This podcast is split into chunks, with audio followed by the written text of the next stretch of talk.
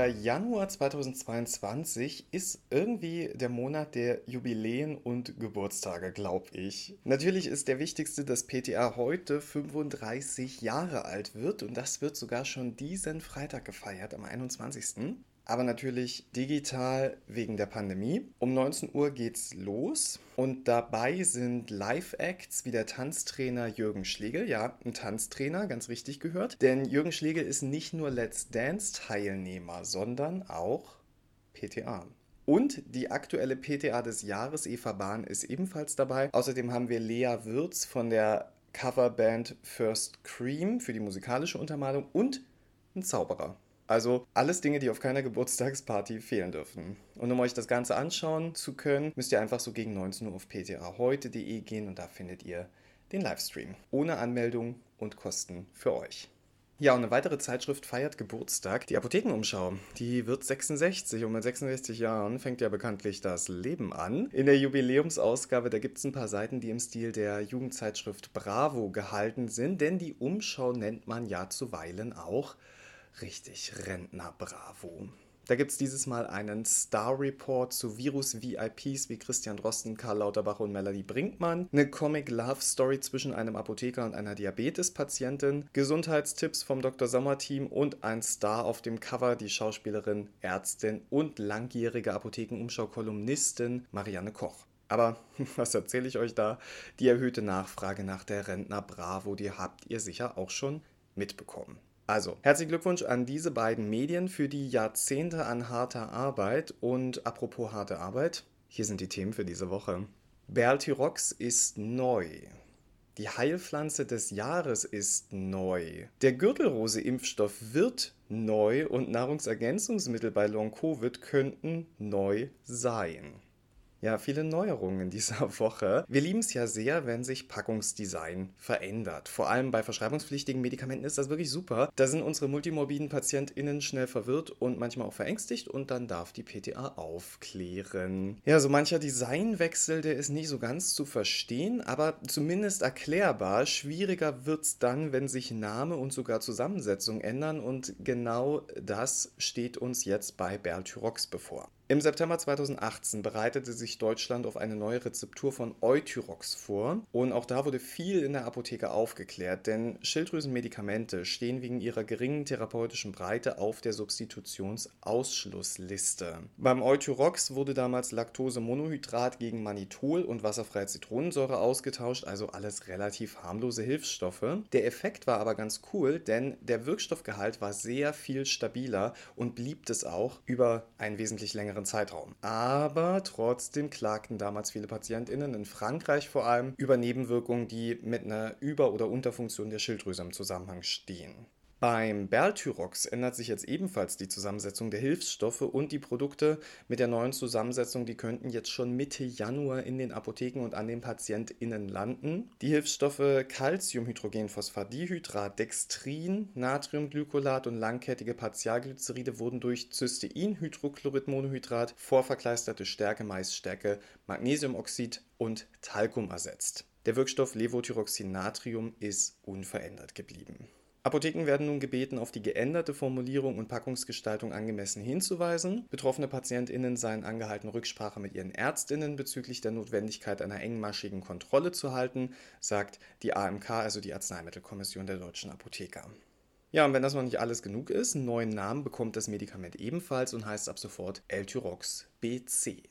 Übrigens, wenn eure PatientInnen merken, dass sie sich mit der neuen Zusammensetzung schwer tun, die irgendwie nicht vertragen, nicht klarkommen, dann solltet ihr ihnen jetzt nicht einfach Bertyrox von irgendwo besorgen. Also die mit der alten Zusammensetzung, man sollte nicht wieder zurückwechseln. Den PatientInnen soll eine Patienteninformation ausgehändigt werden, die Apotheken zusammen mit dem Rote Handbrief erhalten haben. Wenn euch diese verloren oder ausgeht, dann könnt ihr die auch herunterladen. Einen Link dazu findet ihr bei ptaheute.de.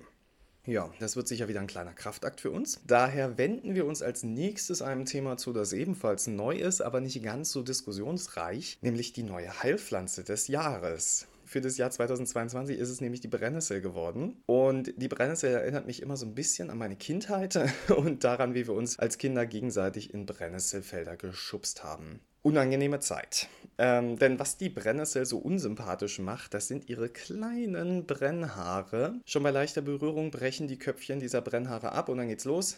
Ameisensäure, Acetylcholin, Histamin, all das sorgt auf unserer Haut für brennenden Schmerz und Quaddelbildung. Aber abgesehen davon hat die Brennnessel natürlich auch einen pharmazeutischen Nutzen.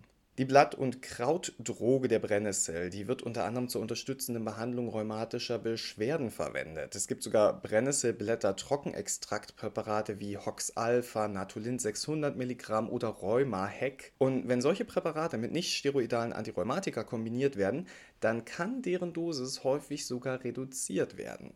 Richtig cool. Dann natürlich die antiphloogistischen Effekte. Das Ganze passiert wahrscheinlich über eine Hemmung der Enzyme 5-Lipoxygenase und Zyklooxygenase. Und außerdem hemmt Brennnesselkrautextrakt offenbar die Sekretion proentzündlicher Botenstoffe, wie zum Beispiel Tumornekrosefaktor Alpha.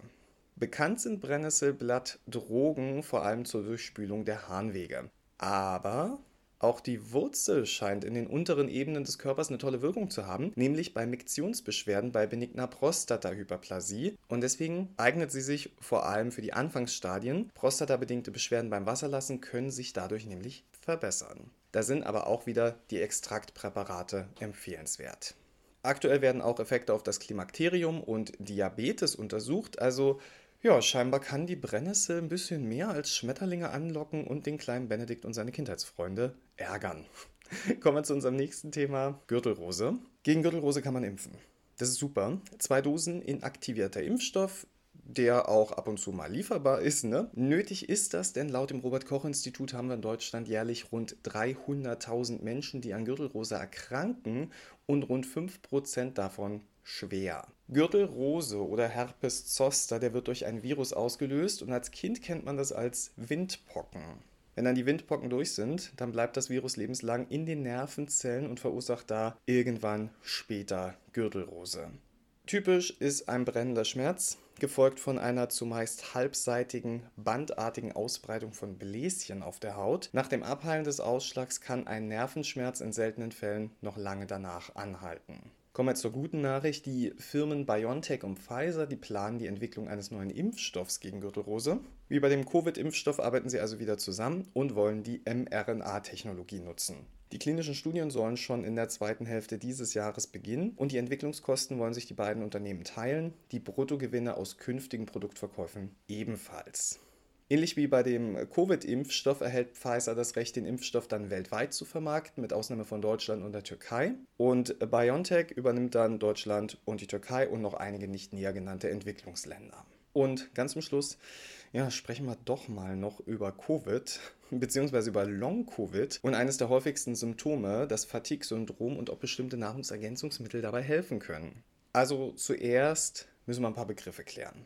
Bei akutem Covid-19 halten die Symptome bis zu vier Wochen an. Bestehen die Symptome dann weiter für vier bis zwölf Wochen, ist in der Leitlinie von fortwährend symptomatischem Covid-19 die Rede. Kommen nach den vier Wochen akutem Covid-19 neue Symptome hinzu oder sie bestehen fort auch länger als zwölf Wochen, dann spricht man von Long-Covid oder ab zwölf Wochen dann von Post-Covid-19-Syndrom. Und die gängigen Symptome sind Husten, Kopfschmerzen, Riech- und Schmeckstörungen und vieles mehr, aber eben auch die Fatigue.